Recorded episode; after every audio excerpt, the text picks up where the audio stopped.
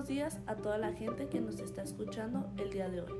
Este podcast está dirigido para personas conocedoras sobre temas de computación, tanto en el ámbito como software como en el de hardware. Sin embargo, si tú no lo eres, no te preocupes, puedes quedarte si gustas, ya que considero que nunca es tarde para aprender algo nuevo y menos si se trata sobre tecnología, ya que es algo muy común hoy en la actualidad.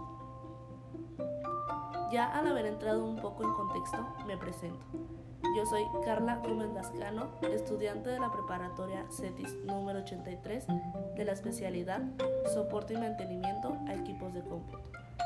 Por lo que por este medio y plataforma me gustaría darles a conocer o contarles un poco sobre tres temas que me parecen muy importantes y tratar de responderles las preguntas más comunes, como estas dos son, en qué son, qué consisten, para qué nos ayudan, entre otras más. Los temas son, tema número 1, tipos de dispositivos de interconexión de red. Tema número 2, sistemas operativos de red. Tema número 3, creación de usuarios. El primer tema es tipos de dispositivos de interconexión de red. Para este tema preparé una tabla la cual tiene con el nombre de cada dispositivo, sus ventajas y desventajas. Pero antes de compartirla, me gustaría leerles un texto no largo para estar en sincronía de lo que es un dispositivo de interconexión de red y no estar tan perdidos y poder estar en sincronía, ustedes conmigo, yo con ustedes. Aquí en Google, un dispositivo de interconexión de red es un término ampliamente utilizado para cualquier hardware que conecte diferentes recursos de red. Los dispositivos clave que comprenden una red son conmutadores, enrutadores, puentes, repetidores y puertas de enlace. En la tabla que preparé, los dispositivos que utilicé son el router, el hub y el switch. Las ventajas del router es que nos ayuda a conectarnos en cualquier lugar, no necesitamos electricidad, cobertura donde no hay fibra óptica y facilidad de uso e interacción.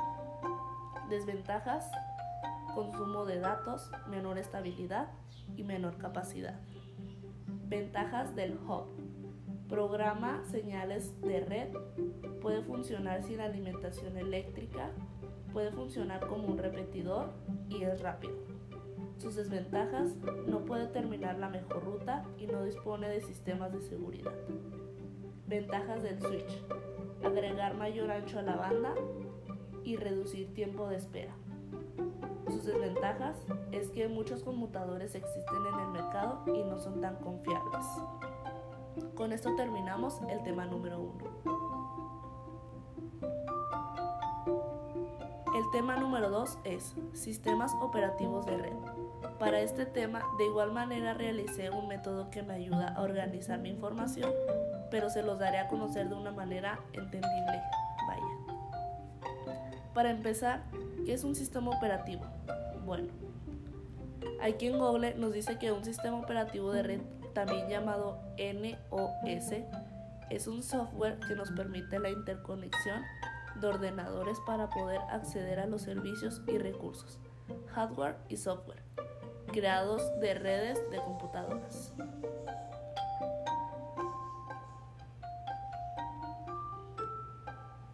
Estos sistemas operativos vienen siendo el Windows, el MS-2, el Unix y el Mac OS. El Windows consiste en que es un conjunto de distribuciones o entornos operativos gráficos cuyo rol era brindar a otros sistemas operativos más antiguos como el MS-2 una repetición visual de soporte y otras herramientas de software. Este sistema operativo cuenta con multiprocesador y multitareas. El MS-2 se trata de sistema operativo de disco de Microsoft que es uno de los sistemas operativos más comunes para computadoras personales IBM durante la década de 1980 y mediados de los 90.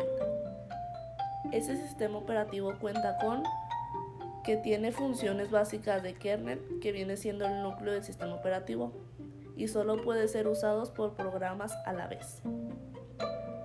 El Unix es un sistema operativo que fue desarrollado en 1969 para ser portable, multitarea y multiusuario. Este sistema operativo cuenta con CentOS, Slackware y Debian.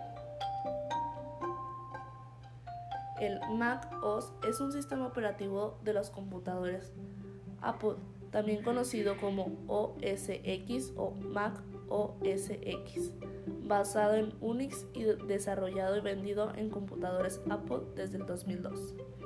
Este sistema operativo cuenta con Mac OS Sierra. Algo muy importante que debemos tener en cuenta es que la clasificación, ya que cada sistema operativo tiene una clasificación diferente, por lo tanto vienen siendo diferentes de cada manera y estilo. El tercer y último tema es creación de usuarios. El tener un usuario nos ayuda en muchas cosas y es importante ya que con este hoy en día podemos realizar muchas acciones mediante online, como hacer compras, cotizaciones, enviar y recibir correos, entre miles de cosas más. A continuación, te doy a conocer paso a paso y cómo puedes crear un usuario.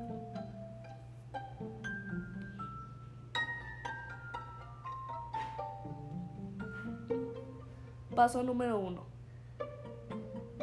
Desliza rápidamente el dedo el borde derecho de la pantalla, pulsa en configuración y después pulsa en cambiar configuración de PC.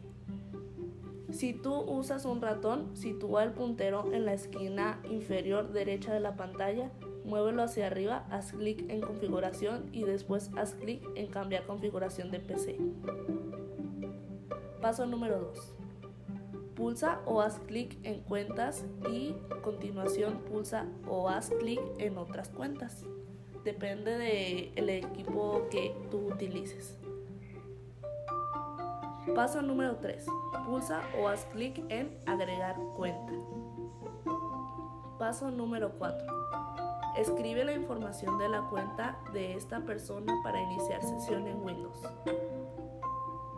O hay otras formas de poder hacerlo como estas lo son. Si la persona que vas a agregar ya tiene una cuenta en Microsoft, introdúcela ahora. Otra podría ser, si la persona que has agregado no tiene cuenta Microsoft, puede usar su dirección de correo electrónico para crear una. Escribe la dirección de correo electrónico de la persona que la usa más frecuencia. Otro caso podría ser es que si la persona que vas a agregar no tiene una dirección de correo electrónico, pulsa o haz clic en registrarse para obtener una nueva dirección de correo electrónico. Otra situación podría ser es que si la persona que has agregado es menor, pulsa o haz clic en agregar cuenta de un menor. Ya teniendo esto en cuenta, el paso que sigue y último es sigue las instrucciones de configuración de la cuenta. El mismo sistema operativo te va diciendo paso a paso de lo que es, solo consta de leerlo y estar consciente de los pasos y que lo vas haciendo bien. Si lo estás haciendo mal, no te preocupes, te da la opción de regresarte y todo tranquilo, no pasa nada. Como conclusión, ya para despedirme, es que es bueno saber un poco el funcionamiento que hacen los sistemas operativos y lo importante que estos lo son para nosotros y nuestros equipos de cómputo. Bueno, espero que les haya sido de utilidad la información que brindamos en este espacio y muchas gracias por haberse tomado el tiempo de escuchar este lindo podcast informático. Sobre la rama opera una red LAN. Nos vemos muy pronto en un siguiente episodio. Bye.